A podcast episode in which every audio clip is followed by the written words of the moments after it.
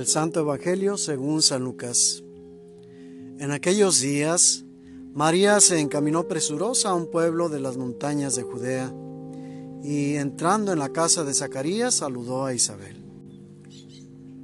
En cuanto ésta oyó el saludo de María, la criatura saltó en su seno. Entonces Isabel quedó llena del Espíritu Santo y levantando la voz, exclamó, Bendita tú entre las mujeres y bendito el fruto de tu vientre. ¿Quién soy yo para que la madre de mi Señor venga a verme? Apenas llegó tu salud a mis oídos, el niño saltó de gozo en mi seno. Dichosa tú que has creído, porque se cumplirá cuanto te fue anunciado de parte del Señor. Palabra del Señor.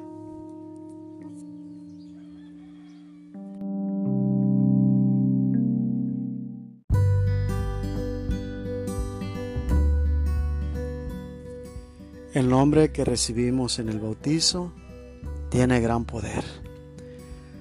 El solo pronunciarlo invoca completamente la persona a la que pertenece. Tiene esto gran poder. Por eso cuando Dios nos llame, también va a tener el poder de la salvación si nuestros actos fueron conforme al criterio de Dios. El nombre de Jesús, por eso cobra también tanta fuerza. El solo pronunciarlo, dado que evoca a la persona a la que refiere esta palabra, tiene el mismo poder que tiene la misma persona de Jesús. Pronunciar el nombre de Jesús ahuyenta a los demonios. Sana, así como Él sanó a los enfermos, a los leprosos, cuando dio consuelo.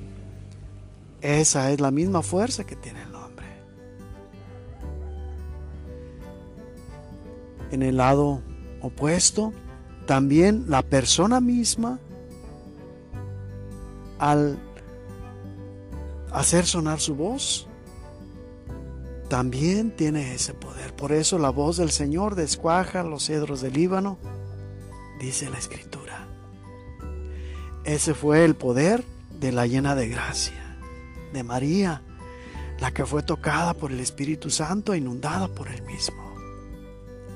El solo escuchar el saludo por los sentidos corporales hizo que Isabel, Santa Isabel, la madre de Juan Bautista, el precursor de Jesús, se llenara de júbilo, unida a la voz de aquella que ya sabía que tenía empatía con ella porque ama recibieron el Espíritu Santo.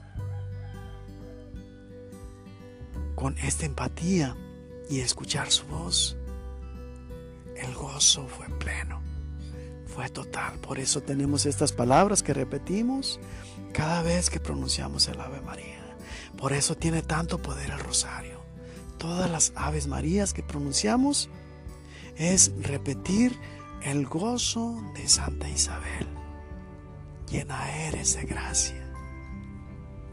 El Señor está contigo y agregando estas palabras del ángel, las de Santa Isabel.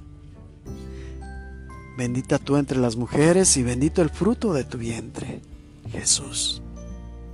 Ahí está el nombre que salva nuevamente. Ese es el poder del rosario, ese es el poder de la oración. También nosotros si como María, en el silencio, en la intimidad, en la humildad, en la sencillez, vamos acumulando en nuestro interior la fuerza de Dios. No solamente va a tener poder el nombre que Dios nos dio, sino que nosotros vamos a agregar a ese poder, como es costumbre en Dios, iniciar las cosas y permitir o mejor dicho, invitarnos a complementar su obra. Así, el nombre que Él nos dio, junto con Él, le vamos dando poder cuando nuestros actos, como los de María, son encausados hacia sus proyectos, hacia sus planes.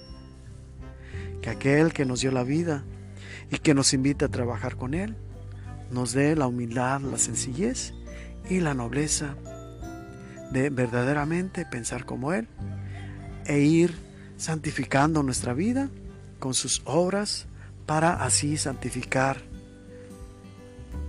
la vida de aquellos con quienes convivimos. Centremos pues nuestra vida en esto. La gracia de Dios tiene fuerza. La obra de Dios tiene fuerza. Unámonos a esta fuerza de Dios para santificar con nuestra persona este mundo tan hermoso que nos ha regalado.